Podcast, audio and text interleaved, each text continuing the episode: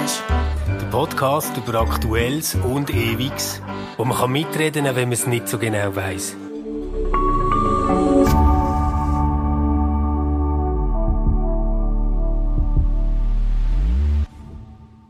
Willkommen beim Stammtisch. Wir biegen schön langsam Richtung Weihnachten ein, aber so richtig besinnlich ist es nicht. Wenn man in die Feuilletons schaut, wird gerade eine Art Kulturkampf ausgetragen oder Vaccine War, Impfkrieg. Einige Kritiker, darunter Religionswissenschaftler, geben dem linksalternativen Milieu eine Mitschuld daran, dass Corona nicht weggeht, namentlich den Homöopathiegläubigen und Anthroposophinnen. Wie weit ist es notwendiger Diskurs und wo beginnt der Sündenbock-Mechanismus. Wir im RevLab sind in vielem einig. Wir werden sehen in der kommenden halben Stunde, ob das auch bei diesem Thema der Fall ist. In bewährter Manier haben wir außer unseren persönlichen Idiosynkrasien auch unsere jeweiligen Expertisen mitgebracht. Die Perspektive der Religionswissenschaftlerin nimmt Fabienne ein. Hallo Fabienne. Hallo. Hi Fabienne und Stefan die theologische. Yep. Und Hallo. Heute. Ich bin Johanna und sehe mich als Kulturbeobachterin. Hm. Stefan, hast du nicht als liberaler Theologe auch den Eindruck, dass dich äh, in puncto Liberalität die Anthroposophen links überholen, wenn sie sagen, ich berate mich mit dem Kinderarzt und dann entscheide ich, ob ich mein Kind impfen lasse oder nicht? ja, also grundsätzlich könnte man das ja wirklich als eine Art von äh, Liberalität äh, verstehen. Ähm, ich glaube, gerade wenn du mir jetzt darauf ansprichst, dass ich äh, liberale Theologe sei, dann äh, ist bei uns schon immer der Begriff Verantwortung wahnsinnig groß. Und ehrlich gesagt, wenn es jetzt nur würde um Personen gehen, die mit ihrer Kinderärztin oder ihrem Kinderarzt darüber reden, was die beste Option ist, dann wäre ich recht beruhigt.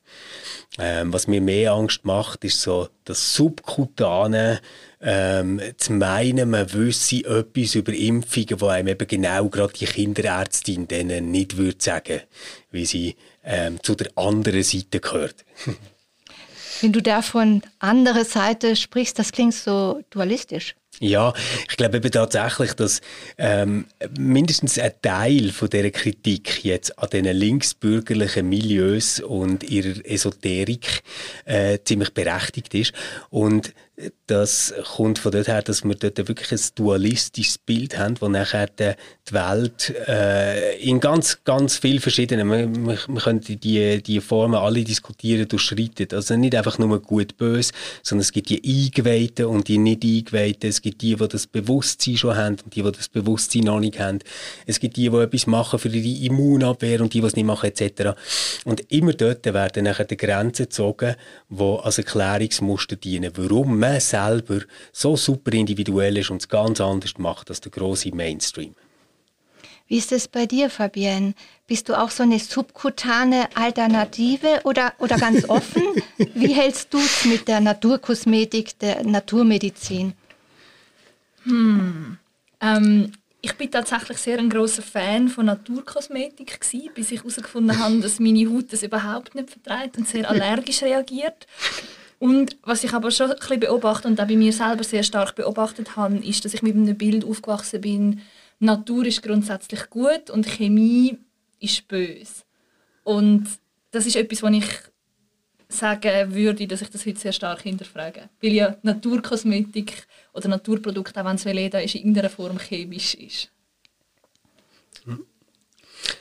Das ist natürlich eben auch einer von diesen Dualismen, oder, wo sich überall durchzieht. So quasi das Natürliche ist das Gute. Und das merkt man ja jetzt auch wieder bei vielen Impfskeptikerinnen, ähm, dass so wie die Vorstellung besteht, so richtig gut geschützt und so wirklich das, was du als Mensch jetzt machen solltest, hast du eigentlich erst dann erledigt, wenn du äh, Covid-19 hast und das überstanden hast. Oder wenn du ein gesundes Immunsystem hast. Oder? Also genau. Also du bist stark genug, um die Erkrankung gut zu überstehen. Genau. Oder? Und für das kannst du selber, selbstverantwortlich etwas machen. Und dann gibt es noch so die paar alten Schwachen, die, ja, die sollte man dann vielleicht ein bisschen schützen. Das ist ein bisschen blöd. Ja, es wird dann auch der Vorwurf erhoben, man ist selber schuld, wenn man schwer ja. erkrankt, weil man raucht, weil man zu wenig Sport macht. Genau. Und dann werden ja dann Autoimmunerkrankungen oder ja. Schwächen, die ganz normal sind im menschlichen Körper, werden dann als selbstverschuldet mhm. dargestellt. Genau. Ja, und es stellt natürlich irgendwo auch so ein bisschen ähm, die Selbstverständlichkeit von einer Kultur, wo man sich Solidarität parat ist, entgegenzubringen, in Frage. Äh, es kommen dann relativ rasch, also ich meine jetzt in diesem Naturalismus so die Frage auf, warum sollen jetzt wir Gesunden uns irgendwie zurückhalten und hinter Masken verstecken, ähm, wenn die Kranken, ja, also, oder, solche Bilder werden dann äh, forciert. Das habe ich jetzt aber gar nicht nur irgendwie auf die Anthroposophinnen oder Anthroposophen beziehen, gell? sondern dort geht es mir wirklich um so eine wischi-waschi Mainstream-Esoterik, äh, wo ich wahrnehme im Moment, dass sie gesellschaftlich doch tiefer verankert und breiter gestreut ist, als ich vermutet hätte. Wie hast du mit Naturkosmetik und Komplementärmedizin, wie man das auch nennen möchte? Also meine Haltung ist, also auch aus eigener Erfahrung, dass äh, ich weiß, dass beides sehr helfen kann. Und es ist gut zu wissen, in welchem Moment man sich äh, wohin äh, wendet. Und das ist auch ein Teil der Souveränität, die ich mir behalten möchte. Also äh, Komplementärmedizin, wie der Name schon sagt, ergänzt. Es gibt Dinge, da, ähm, die sind zu niedrigschwellig. Du gehst zum Arzt und er sagt, äh, untersucht, es fehlt ihnen nichts. Aber da können oft Komplementärmediziner sehr gut helfen. Oder du bist austherapiert, ein harter Begriff. Ja. Ähm, die Schulmedizin kann gar nichts mehr machen. Dann bist du sehr froh, glaube ich, wenn, wenn du äh, Integrativmedizin und Komplementärmedizin finden kannst und dich doch noch als, als Mensch fühlen kannst und nicht nur noch als ja, aus, ausgemerztes Wesen, das halt durch, durch den Rost gefallen ist. Ich glaube, das ist ja letztendlich auch so der innere Grund für den Siegeszug, wo die Art von Medizin oder Menschenbild oder Weltbild hat, dass man sagt, hey, wir lassen uns nicht darauf reduzieren, dass wir irgendwie einfach Materien sind, die irgendwie biochemische Abläufe hat, wo man kann eingreifen und das steuern, sondern wir sind mehr als das. Und ich glaube, das ist etwas, wo tatsächlich ein berechtigtes Anliegen ist, ähm, weil niemand möchte letztendlich so behandelt werden, wie irgendwie jetzt einfach ein Stück Fleisch, das dort liegt, wo man mit der richtigen Creme muss einstreichen oder so. Oder? Also das ist irgendwie nicht unser Selbstverständnis als, als Menschen. Und das kann ich ja wirklich auch als sehr berechtigt sehen, Johanna. Ich bekommt dort so große Schwierigkeiten, wo es als entweder oder gegeneinander ausgespielt wird. Du hast jetzt das ganz stark gemacht mit dem Komplementären. Also, dass es etwas ist, wo ähm, sich ergänzt oder wo dazukommt. Und natürlich leuchtet das ja jedem ein, äh, wo schon mal eine kranke Person hat pflegt und sieht das jetzt nur wegen Grippen oder so, dass auch alle die soften Sachen, die man dort machen kann, äh, sei das jetzt, dass man ein nasses Tüchlein bringt oder einen Tee oder irgendwie so Zeug, dass das alles hilft zum gesund werden, oder? Ich glaube, schlimm wird es einfach dort, wo man sagt, du brauchst keine Impfung, ähm, wir haben irgendwie ganz tolle Ingwer-Tee oder irgendwie so etwas, oder? Dort wird es echt, das, das, ist nachher der creepy und das ist unverantwortlich, oder? Ja, ja das sehe ich auch so, ja. ja. Wie geht es denn euch mit dem Gefühl des sich gesund fühlens, wenn so viel von Sorge die ganze Zeit äh, die Rede ist? In welchem Sinn? Also so körperlich, oder? Ähm, der Schriftsteller Chesterton hat vor 100 Jahren, da gab es auch schon so Kampagnen um Impfpflicht, meinte, dass wenn man die Selbstsorge abgibt an ein System, ist das schlecht für die Gesundheit, weil das Wesen der Gesundheit ist gerade nicht sich so sorgen. Wenn, wenn so viel Sorge reinkommt, ist eigentlich die Gesundheit, ist schon ganz schlecht für die Gesundheit. Okay. Ich, ich muss sagen, ich bekomme das halt wie in diesem Bild nicht ganz zusammen. Weil für mich ist es so, dass meine Gesundheit ist im Prinzip wie nicht das Gegenteil von, von einem Covid-Virus. Also ich probiere es so zu erklären, dass ich mich gesund fühle, braucht sehr viel mehr, als dass ich mich nicht mit einer Krankheit anstecke oder krank werde. Es hat zum Beispiel ganz viel damit zu tun, wie viel Sonnenlicht bekomme ich ab, wie viel Zeit kann ich ähm, draußen an der frischen Luft verbringen, wie viel Schritt kann ich machen am Tag und mich bewegen und wie wenig Stress empfinde ich, wo irgendwie schädlich ist und so. Das sind alles ganz, ganz wichtige Sachen dafür, ob ich mich gesund fühle oder nicht. Und auch wenn das alles jetzt zwei Wochen lang so wäre, dass ich irgendwie nicht raus dürfte und ähm, zu wenig Schritt würde machen und kein Sonnenlicht würde abbekommen und so, dann hätte ich ja wegen dem immer noch nicht Covid, aber ich würde mich trotzdem nicht gesund fühlen, oder? Also das heißt, für mich ist es so, ich habe bis jetzt ähm, zum Glück kein Covid bekommen, auch nicht als Geimpfte, ähm, obwohl ich wirklich viel, viel nachlässiger geworden seit der Impfung, das muss ich auch zugeben. Ähm, aber dass ich mich gesund fühle, hängt vor allem daran, dass ich äh, viel rausgehe, äh, mich viel bewege und äh, gut schlafe. ich bringe jetzt ein esoterisches oh, Wort oh, rein, ganzheitlich. Ja. Ich würde das, was du sagst, noch erweitern. Um Gesundheit hat für mich auch einen sozialen und psychischen Aspekt. Also ja. nicht nur Bewegung und die frische Luft, sondern was für Beziehungen habe ich, was für Freundinnen habe ich, ähm, wie geht es meiner Psyche. Und da kann man schon sagen, oder, dass der latente Druck unter Corona, die Unsicherheiten, dass das nicht gesund ist. Aber irgendwo bin ich so leichtgläubig und vertraue unserem politischen System, dass die doch fähig sind, gute Entscheidungen zu treffen. Und dadurch werde ich irgendwo entspannter, weil ich merke, ich stelle das gar nicht so fest in Frage. Äh. Vielleicht zu wenig, vielleicht wird sich das eines Tages zeigen, aber irgendwo durch merke ich, also mich strengt der Gedanke auch so an, dass ich die ganze Zeit alles müsste hinterfragen und das ist für mich eben auch nicht gesund. Also anthroposophische Weltbilder. Sagen die mir jetzt die Wahrheit? Ist das wirklich alles, was wir wissen? Was verheimlicht mir eine Pharmalobby? Das sind Gedanken, wo ich merke, da geht es mir psychisch nicht mehr gut, wenn ich das Gefühl habe, die ganze Welt hat sich gegen mich verschworen. Und ich, ich glaube auch dort wieder, oder, kann man, kann man so wie sagen, es gibt wieder einen Teil von mir, der Sympathie hat mit so anthroposophischen Weltbildern. Das wäre so der, dass ich sage, wahrscheinlich ist es für uns alle besser, wenn wir probieren, uns gesund zu fühlen, uns vital zu fühlen, als wenn wir jetzt krampfhaft probieren, nicht krank zu werden. Das verstand ich alles. So weit, so gut. Aber das bedeutet für mich nicht, dass ich nicht auf der anderen Seite probiere, ähm, ganz, ganz drastische Risiken zu minimieren. Und zwar gar nicht nur für die ganze Gesellschaft und weil das für alle anderen besser ist, sondern weil es einfach mega, mega blöd wäre, irgendwie so etwas wie Long-Covid-Symptome zu haben.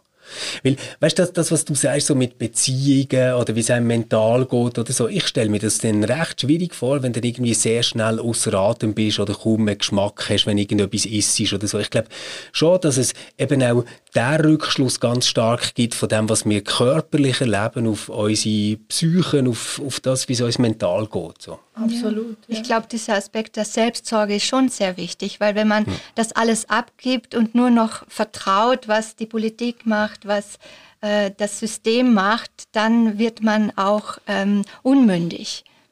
Ja, und, und dort, dort merke ich halt schon so, dass ich nachher manchmal aber auch ungeduldig wird gegenüber den Massnahmenkritikerinnen und, und Impfskeptikern und so, weil ich einfach denke, hey, aber äh, schaut euch jetzt mal um, wir, wir leben in der Schweiz die reden zum Teil von einer Diktatur oder von dem, dass wir unterdrückt werden oder so.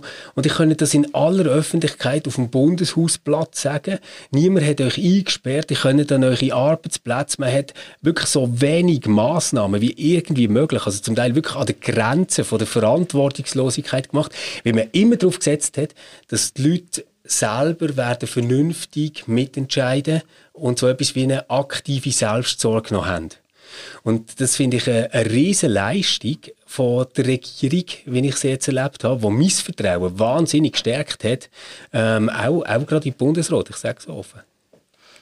Darf ich noch etwas ergänzen? Ich finde, dort, dort bin ich dann eben kritisch, weil ich merke, irgendwo durch, man kann dann auch sehr viel Selbstfürsorge betreiben und wenn dann aber die staatlichen Massnahmen ein Stück weit das sabotieren und man zum vierten Mal nicht weiß, oh, gibt es jetzt einen Lockdown, was macht man jetzt, dann merke ich so, dann komme ich auch ans Ende der Fahnenstange mit meiner Selbstfürsorge, weil dann kann ich so gut zu mir schauen, wie ich nur möchte. Es braucht auch irgendwo durch die politische Garantie, dass die Massnahmen auch etwas nützen. Und wenn das wie gegeneinander schaffen, ein Stück weit, also wenn man so lasch mit Massnahmen umgeht, also für mich jetzt in gewisser Hinsicht, dann merke ich so, ah, dann habe ich nicht Lust, irgendwie Ingwertee zu trinken und rauszugehen, zu spazieren und irgendwie Self-Care ohne Ende zu betreiben, weil ich einfach merke, was nützt es denn überhaupt? Ah, wirklich? Nein, für, für mich ist es echt so, ich habe ziemlich am Anfang von der Pandemie, das ist jetzt irgendwie äh, gut anderthalb Jahre her, habe ich irgendwann einfach entschieden, was unsere Regierung wird beschließen, das werde ich einfach machen so gut, wie ich das kann verantworten kann. Und ich werde nicht jeden Tag irgendwie wieder schauen, ob eine Pressekonferenz kommt oder was irgendwelche anderen Leute über das denken oder so. Das mache ich vielleicht eine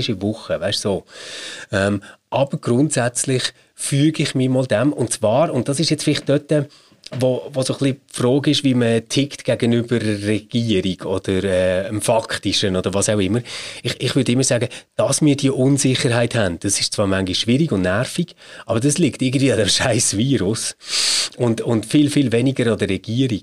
Ähm, also, dass, dass wir nicht wissen, ob der nächste Lockdown kommt, ob, ob man irgendwie muss Massnahmen verschärfen oder so, liegt ja nicht daran, dass irgendwie ähm, böse sieben Personen im Zimmer hocken und sagen, wir sie alle wieder einsperren, sondern es liegt einfach daran, dass Leute schreien und sagen, hey, unsere Intensivstationen sind wieder voll und jetzt kommt die Skisaison und alle feiern zusammen Weihnachten. Das ist im Fall ziemlich, ziemlich eng, oder?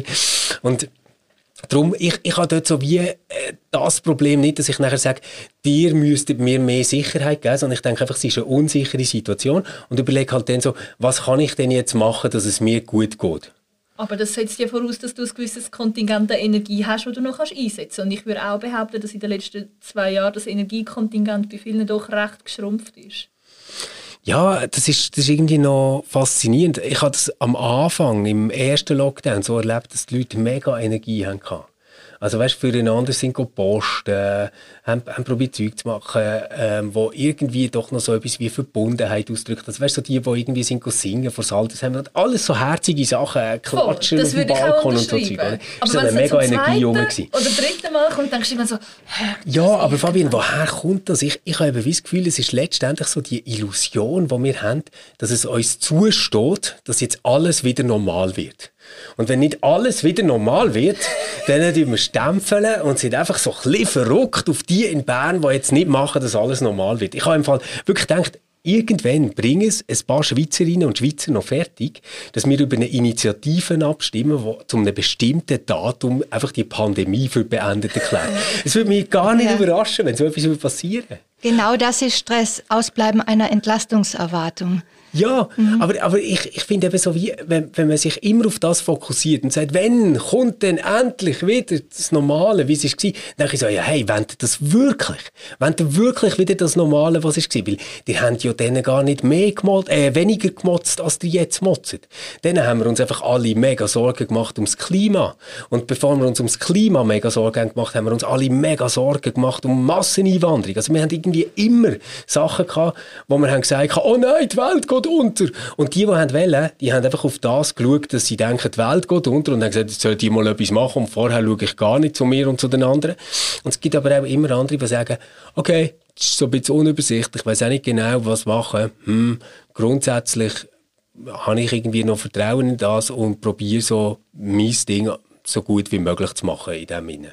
Und das finde ich eigentlich so eine Haltung, ich, ich kann jetzt nicht sagen, dass ich erschöpfter bin, zum Beispiel, als vor einem Jahr. Ich bin total geflasht von dem, dass die Impfung so schnell ist gekommen, dass sie so super wirksam ist Ich konnte Ferien machen in Italien in diesem Jahr. Wir haben wieder auswärts essen in richtig tolle Restaurants. Wir haben es echt, echt gut gehabt in diesem Jahr jetzt als Family. Und natürlich, die Kinder haben immer gehofft, dass die Schulen wieder zugehen. Aber äh, sonst würde ich sagen, ist das ein Jahr gewesen, das besser ist als viele andere Jahre. Krass, okay. Das ist natürlich meine Lebenswelt ganz andere. Wir sind Ferien noch und nachher ins Wasser gehen. Wo hast du herwählen? Kroatien. Ja, und dann ja. sind die Fallzahlen explodiert. Aha. Und dann die Skiferien, dort ist dann die Fünferregelung gekommen. Ah, ja. Dann hat müssen verzichtet werden. Und nachher einfach, einfach sonst ganz viele Sachen drauf. Bei Menschen in meinem Umfeld, die psychisch eh schon angeschlagen waren, und wo ich auch bei mir selber gemerkt habe, dass gewisse Energien verschwunden sind. Und das, das ist eben der Teil, wo ich nachher die Anthroposophie-Bewegung schon verstehe, die auf die Straße geht. Also ich habe letztens bin ich zufälligerweise an denen vorbeigelaufen, wo ich ja. Pause gemacht habe, am Limmat gegeben. Und sie sind sehr, also dort sind sie noch ruhig gelaufen und dann sind die Reichler dabei gewesen. Und ich habe gedacht, ja, ich verstehe euren Frust. Ich hätte auch gerne, dass es einfach vorbei ist. Mich schießt das ja auch an. Es ist jetzt lustig, wie du das schilderst. Der Feind ist das Virus und der Feind ist nicht die Regierung. Und dort gebe ich dir recht. Oder? Aber Fabian, als ich dir jetzt zugelassen habe, ich gerade gedacht, ich muss dich unbedingt Folgendes fragen. Wenn jetzt eben deine Ferien ins Wasser fallen, wenn, wenn es so viel gibt, was du vermisst, wirst du nicht ein bisschen verrückt auf die Leute, die irgendwie so ein Mindset haben, dass sie sich nicht impfen lassen? Ich sage nicht, hätten sich alle geimpft, wäre jetzt einfach alles vorbei. Weißt, das meine ich nicht. Aber ich glaube, man kann schon sagen, es gibt einen breiten Konsens darüber, dass es schneller vorbei wäre, wenn sich alle würden La Lass mich da nochmal einhaken. Ja. Wir sind ja ausgegangen von Anthroposophie, mhm. Homöopathie und ähm, die, die Frage eben, ähm, mit, mit diesem Querdenkertum. Das heißt ja Querdenkertum, das sind eben nicht nur die Linksalternativen, ja. die, da schließen sich die Ränder sozusagen zusammen.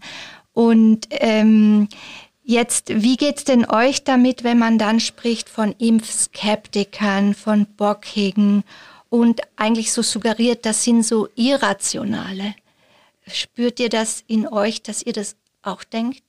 Oder seid ihr da auch skeptisch? Also ich bin da auch skeptisch, muss ich sagen. Du bist skeptisch? Ähm, wenn man, äh, wenn es anfängt so auszugrenzen, wenn man fängt, Menschen auszugrenzen, dann ist nicht mehr die Bemühung, miteinander im Gespräch zu bleiben und Common Ground zu finden, sondern ähm, ich, ich sage so, eine Argumentation ist ja, wenn du sagst, okay, die sind irrational, ja. dann hieß ja, dass die Regierungsmaßnahmen rational sind.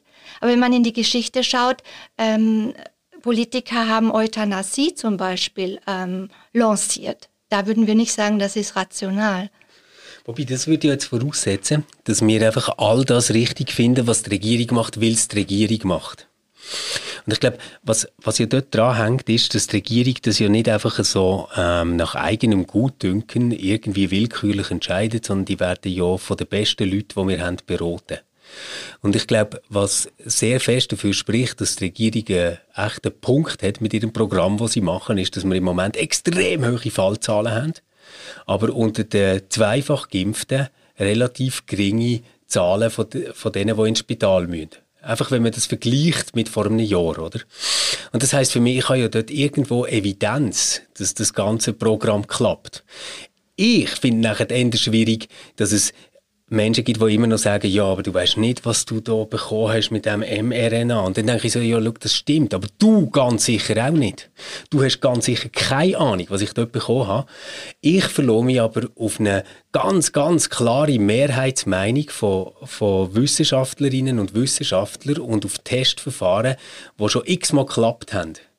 Und du erzählst einfach eine private Meinung, die du aufbleibst zu einer Alternative. Das ist dann so mein ja, Ding, oder? Stefan, das sehe ich auch so, wenn man es zum Beispiel hernimmt, analog die ganze Umweltdiskussion. Ja, genau. Ich vertraue und natürlich den, den Umweltforschern, den Klimaforschern. Mhm. Ich bin keine Klimaforscherin. Also wenn die äh, weitgehend übereinstimmen, so und so ist es, dann äh, dann halte ich mich danach. Also das würde ich sagen, ist analog.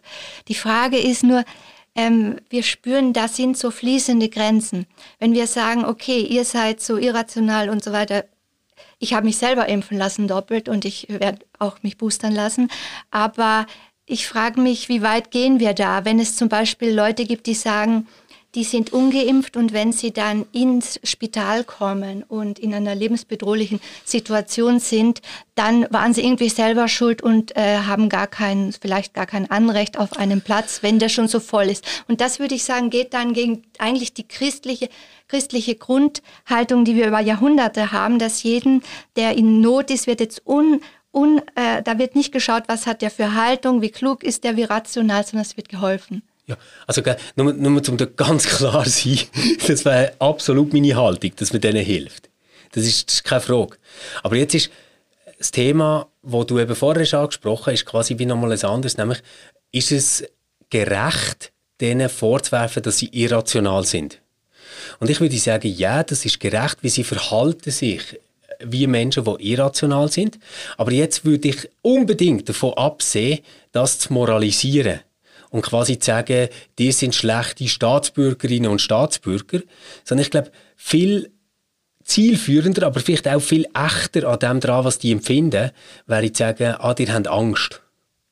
Ich glaube, die haben einfach mega mhm. Angst. Vielleicht kann man auch sagen, es ist nicht irrational, ähm, Sorge zu haben, ob die Impfung vielleicht Langzeitwirkungen hat. Das ist nicht irrational, aber es ist es ist rational zu sagen, ich mache jetzt etwas, was für die Allgemeinheit äh, das Best Beste ist. Aber eben auch dort, oder, würde ich sagen, es geht jetzt nicht um ein Produkt, wo man bis jetzt je hat Langzeitwirkungen gehabt bei irgendeiner Impfung, sondern die treten sehr schnell auf, die die Nebenwirkungen. Und dass du von etwas, was einfach erst seit einem Jahr gibt, keine Langzeitstudie hast, ist irgendwie völlig erwartbar. Also alles andere wäre dann echt komisch, oder? Und darum finde ich dort, der Punkt, also, dass man Angst hat und so, das finde ich alles menschlich verständlich. Aber ich finde nicht, dass es darf gesellschaftlich plötzlich zu einem Argument auf Augenhöhe werden mit den wissenschaftlichen Tests, die wir haben über das. Und äh, gleichzeitig möchte ich aber auch nicht, dass man jetzt quasi immer davon redet, du hast vorher irgendwie, du hast nicht halsstarrig gesagt, aber äh, bockig. bockig oder irgendwie so. Ich, ich, finde, das nützt nichts. Also der Druck auf die Leute, die nicht geimpft sind, ist gesellschaftlich sowieso schon so massiv. Also die müssen grobe Probleme haben, dass die jetzt noch nicht geimpft sind. Ja, auch Sorge haben, ausgegrenzt zu werden. Mega, also, oder? Das, ja. es ist auch was Neues, das müssen wir auch sehen. In dieser Form, dass man das mit QR-Code und so weiter so nachverfolgen Voll. kann, das, das ist neu. Genau. Und ich, ich glaube eben, wenn man mit ihnen würde darüber reden, ähm, ah, du hast Angst, dann würde man sie gleichzeitig ernst nehmen, weil ich finde, das nimmt man ernst, wenn jemand Angst hat. Aber man müsste nicht darüber reden, dass sie irgendwelche Fakten irgendwo gelesen oder gehört oder gesehen haben. Weil das, das finde ich echt, das ist so eine Debatte, die können wir uns sparen. Aber die wird sehr oft geführt. Also ich hatte gestern wieder ein Gespräch mit der Mutter von einer ähm, Freundin von mir, die ist ungeimpft und wir sind zum Mittag gekocht und ich habe versucht, sie ernst zu nehmen. Mhm. Und sie hat gesagt, ja und der Arzt und der Doktor und der Kardiologe und die Studie und überhaupt und sowieso. Und ich habe ihr versucht zu signalisieren, hey, ich nehme dich ernst und ich streite nicht ab, was du sagst, weil sie ist auf die psychische Komponente eingegangen. Und die ist aber so fest in ihrer Spur ja. drin gewesen. Und um nochmal auf deine Frage von vorher zurückzukommen, natürlich bin ich sauer auf so Menschen. Ja. Ich bin unfassbar sauer, weil es mich einfach grob anschießt, dass ich so denke, hey, wieso könnt ihr jetzt nicht einfach sagen, ich bin solidarisch, ich lasse mich impfen, Punkt.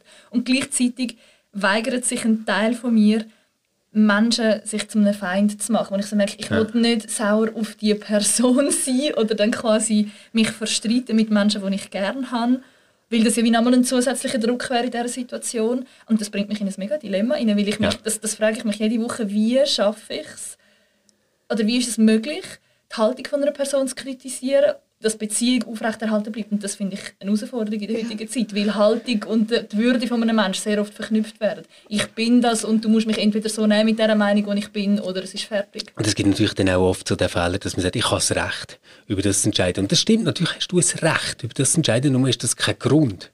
Ja, du hast nicht das also, Recht, über Dritte zu verfügen. Also ja. das finde ich das Problematische. Mach ja. mit deinem Körper, was du willst. Nimm Globuli, geh in Spagyrik, was auch immer.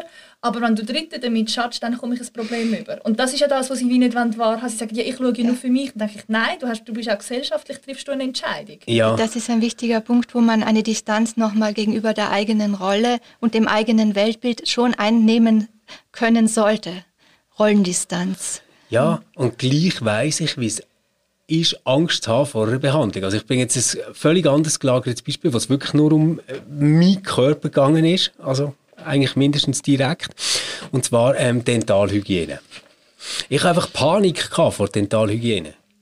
Und irgendwann fängst du an, eine eigene Rationalität zu konstruieren, wo du dir sagst, früher haben im Fall Menschen keine Dentalhygiene gemacht. Die sind vielleicht einfach zum Zahnarzt, wenn es weh hat gemacht. Die haben auch können essen, oder? Natürlich blendest du völlig aus, dass die zum Teil nur noch 12 Zähne haben, wenn sie irgendwie 60 sind gesehen und so Das machst du alles. Aber bevor du an sagst, äh, haben wir einen ganzen Wirtschaftszweig errichtet und ein Berufsbild geschaffen, oder, wo man sich eine goldige Nase verdienen und so.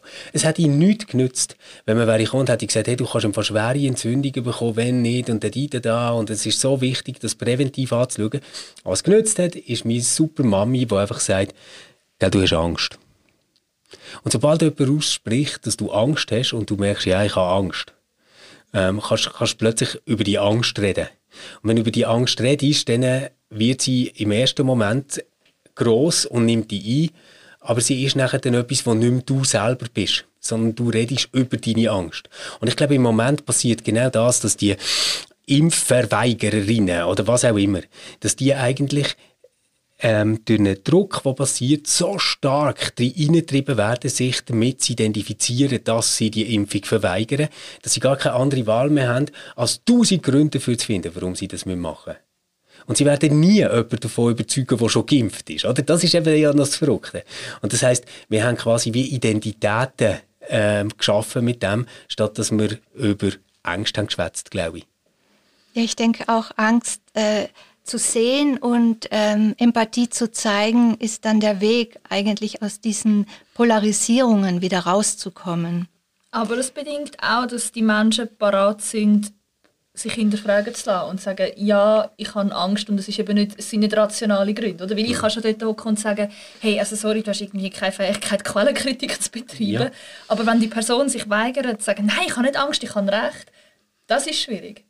Ja, und dort hilft es eben vielleicht so wie zu sagen, dass auch noch die Rechthaberei letztendlich ein Ausdruck ist von Angst, oder? Und, und von dieser, von, von dieser Angst nochmal ständig demütig zu werden, weil man oder Angst hat, oder? das ist ja. dann auch das Wort auf Aber das, ich glaube, das ist wie ein Prozess, den kann man das kann man wie nicht bewirken, dass eine Person parat ist, sich das einzugestehen. Und ich glaube, das haben wir in allen Gesellschaftsbereichen ja. immer, oder? Mhm. Also dicke Leute sagen, dass der BMI nicht funktioniert. Menschen, die keinen Sport machen, sagen, dass Menschen, die Sport machen, mehr krank sind, etc. Wobei der BMI tatsächlich sehr ein problematisches Ding ist. Wo aber, aber auf ganz, ganz viele Menschen, wenn man den Range nimmt, zutrifft. Aber, aber der Punkt ist immer, wir haben als Menschen generell die Art von selektiver Wahrnehmung, was uns bequem macht, in einem Ist-Zustand zu bleiben und Sachen, die uns unangenehm sind, zu vermeiden. Glaube ich.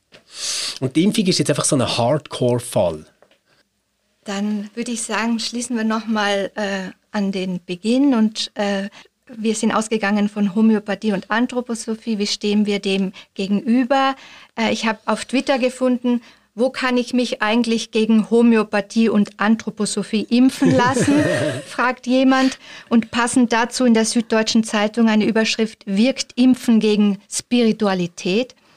Meine, mein unverbindlicher Rat, für den ich aber keine Haftung übernehmen möchte, lass dich nicht gegen, sondern mit Spiritualität impfen und zusätzlich zum Corona boostern. Sehr schön, wunderbar, merci Johanna. Euch allen wünschen wir eine gute, gesunde Woche, boostert oder noch nicht boostert. Ähm, wir kommen sicher irgendwie alle zusammen durch den Winter. Und äh, wenn es ganz schlimm wird, dann machen wir doch einfach ab. Wir treffen uns am halb vier nach der Pandemie im Braunen Mutz. Ciao zusammen. Ciao. Tschüss. RefLab